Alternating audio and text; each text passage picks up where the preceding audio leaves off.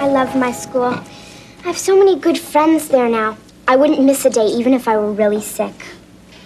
Come and sit down for a minute, Michelle. I'd like to talk to you about something. Something important. What's wrong, Susan? Oh, there's nothing wrong, Michelle. But your daddy and I are talking about something that I'd like your opinion about. I know. I heard you talking about it the other night when I was trying on my new clothes. It's about moving to Los Angeles. You're right. How do you feel about it? Well, I really wouldn't want to move. But But but if you and Daddy wanted to, I guess you know what's best for the family and for me. that's very considerate, Michelle. But what about your friends? I'd miss them a lot. But I know what it feels like to miss someone. Honey, we don't have to move if you're not going to be happy about it. Does Daddy want to move? I think so. He's going to tell us tonight about the job offer.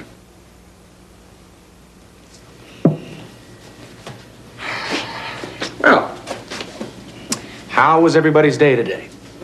Michelle was chosen to do the school poster for the play this year. Congratulations, Michelle. That's something. And how was your day, Susan? I see you're in a good mood. Why don't you tell us about your day? I um, met with Bill York. It's okay to talk about it, Harry. Michelle knows all about it. Really? Really, Harry. Michelle and I have all kinds of feelings about leaving New York, the family and friends.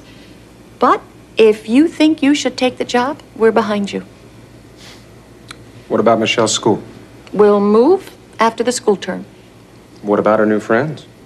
I'll make new friends, wherever we are, as long as we're together. We're a family, Harry. Whatever you think is right for you is right for us. I am so touched. The two of you are really something. We love you, Daddy. And I love you. Okay. Now, tell us about your talk with Mr. York. Did you take the job? Nope. What? No? You didn't take it? No, I did not take the job. But Daddy, I thought... Harry, you didn't turn it down because of me. Or me. No, no, I turned it down because of me. How's that? Well, I began to think about you and about Michelle. And then I asked myself, do I really want to work for the biggest company in the country? And? And I don't. I went into business for myself because I like being my own boss. I run my own company. I'm a big fish in a little pond.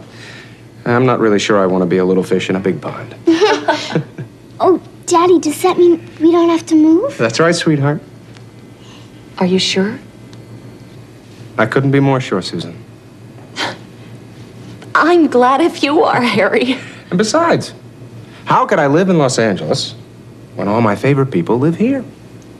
Your favorite people? Who's that? The Stewart family, of course.